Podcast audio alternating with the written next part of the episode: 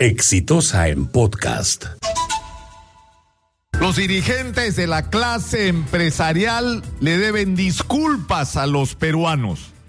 Por eso ha hecho bien en levantar el dedito ayer la señora Elena Conterno al inaugurar la conferencia anual de ejecutivos y decir que faltó transparencia al haber aportado muchas empresas a las campañas electorales y no haberlo declarado. Y se quedó corta, aunque sé que produjo reacciones adversas en muchos de los líderes empresariales ahí presentes. Porque por supuesto que le deben una disculpa al Perú. Porque financiaron campañas electorales y lo hicieron en secreto. Falsearon contabilidades de sus empresas para poder transferir ese dinero y entregarlo en la mano. Porque eso no es solamente inmoral, eso es ilegal y porque lo que estaban haciendo, y no nos vengan con historias, era algo que estaba dentro de la ley, que en todo caso es una faltita, porque lo que estaban haciendo era impedir el chavismo en el Perú. ¿Quieren ustedes impedir el chavismo en el Perú? Entonces arreglen los problemas de los peruanos. Ayuden a resolverlo. Ustedes son unos privilegiados.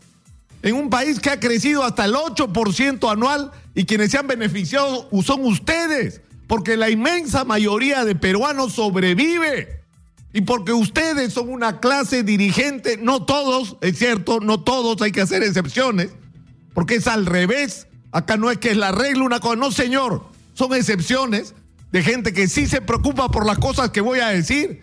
Los jubilados, señores líderes empresariales, ganan 500 soles al día con suerte. Hay un millón y medio de ninis. ¿Saben lo que son ustedes los ninis? Jóvenes que no estudian ni trabajan porque la sociedad no les da oportunidades. Por favor.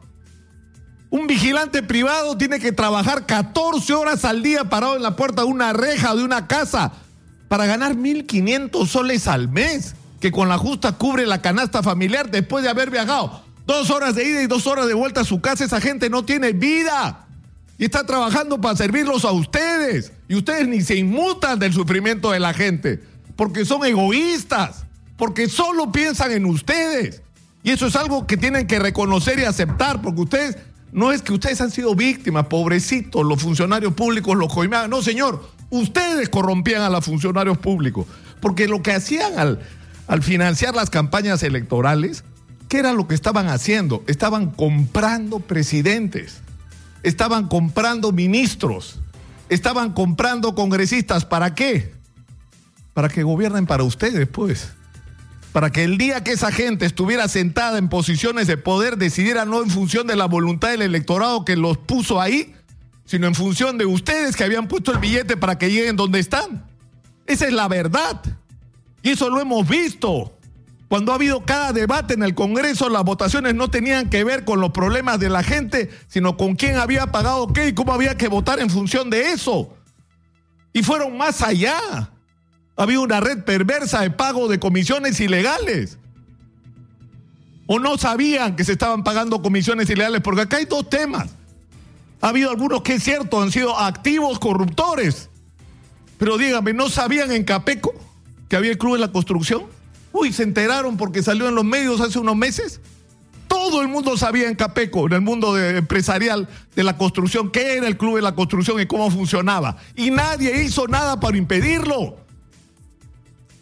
Entonces el que no fue responsable directo de la corrupción fue cómplice de ella por su silencio, porque permitió que esto pasara. Nos deben una disculpa a los dirigentes de la clase empresarial peruana, por supuesto que sí, a todos los peruanos, insisto, si ustedes no quieren que el chavismo reine en el Perú, si ustedes no quieren que vengan opciones radicales, si ustedes quieren que no pase lo de Chile, entonces asuman la responsabilidad con respecto a la sociedad donde viven. Hagan suyo los problemas de la gente, no se laven las manos diciendo no, son los políticos, lo que ha fallado es el Estado, la empresa privada ha hecho su trabajo por Dios. Pero si ustedes han puesto a los políticos, ahí han sido sus presidentes, sus ministros, sus... Eh, eh, esos son los que nos han gobernado. Sea, ¿cómo pueden pretender ustedes que no es responsabilidad suya que estén donde están los que están en este momento haciendo las cosas tan mal durante décadas?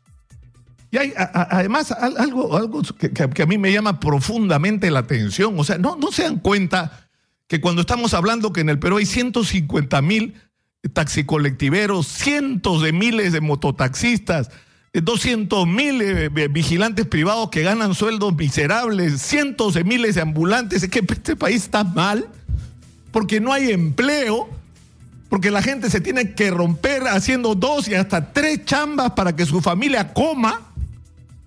Y a ustedes ni les inmuta, están pensando en sus próximas vacaciones. Eso tiene que cambiar. La clase empresarial peruana está obligada, obligada a un replanteamiento autocrítico de su papel en la historia del Perú, porque si no, la historia les va a pasar por encima.